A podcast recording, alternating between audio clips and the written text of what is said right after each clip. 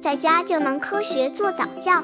这里是早教学堂，每天为你分享早教知识。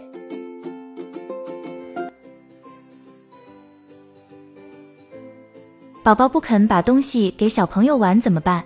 秘诀一：以身作则。当宝宝想看大人的电脑时，当宝宝想戴戴你的手表时，当宝宝想摸摸你的瓷器时，你通常会一声怒吼：“放下，别动，那是我的。”其实你只是想告诉宝宝，他们很娇气，还不适合他，但宝宝却认为你不愿与他分享。这时，妈妈们不妨改变一下，允许宝宝和你一起看看这些娇气的东西，但一定要提醒他轻拿轻放，而且要告诉他看完后物归原主。刚接触早教的父母可能缺乏这方面知识，可以到公众号早教学堂获取在家早教课程，让宝宝在家就能科学做早教。秘诀二：不要强迫宝宝分享每一件东西。每个宝宝都有自己特别宝贝、特别珍贵的东西，妈妈们没必要强迫他们把所有的东西都拿出来与人共享，要允许宝宝决定哪些特殊的玩具不给别的小朋友玩。只有让宝宝真正拥有支配自己东西的权利，才能让他更乐于分享。秘诀三：用协商的办法解决问题。当宝宝和另一个小朋友因为争抢一个玩具而发生冲突时，可以告诉他用协商的办法解决矛盾。例如，当宝宝看上别的小朋友手中的玩具时，建议他用自己的玩具和那个小朋友交换。如果在游乐场里，宝宝很想荡秋千。可上面已经坐了一个小朋友，那么可以建议他和那个小朋友商量，两个人按顺序轮流玩，让宝宝明白协商永远比武力更能解决问题。与人分享其实很容易。秘诀四：及时表扬宝宝，肯定他的共享行为。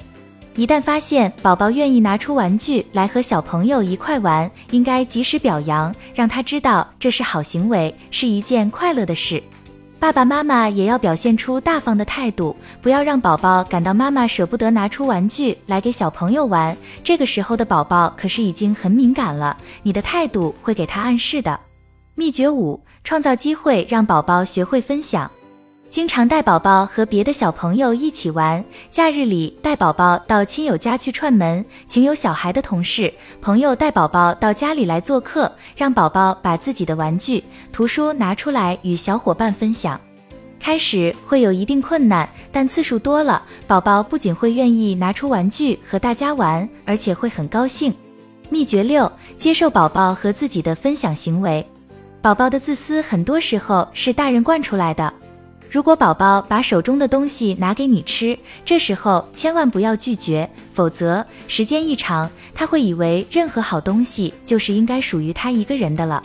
孩子的心理发展水平有一个从不成熟到逐渐成熟的过程，期间会出现与孩子自然发展特点相关、分享意识还不完全到位的各种伪分享。家长不要苛求孩子一下子就做到真正意义成熟的分享，在相当长的一段时间，孩子处在慷慨与吝啬、大方与小气共存的状况。家长可以根据孩子的实际表现水平，逐步提高和锻炼孩子更高水平的分享。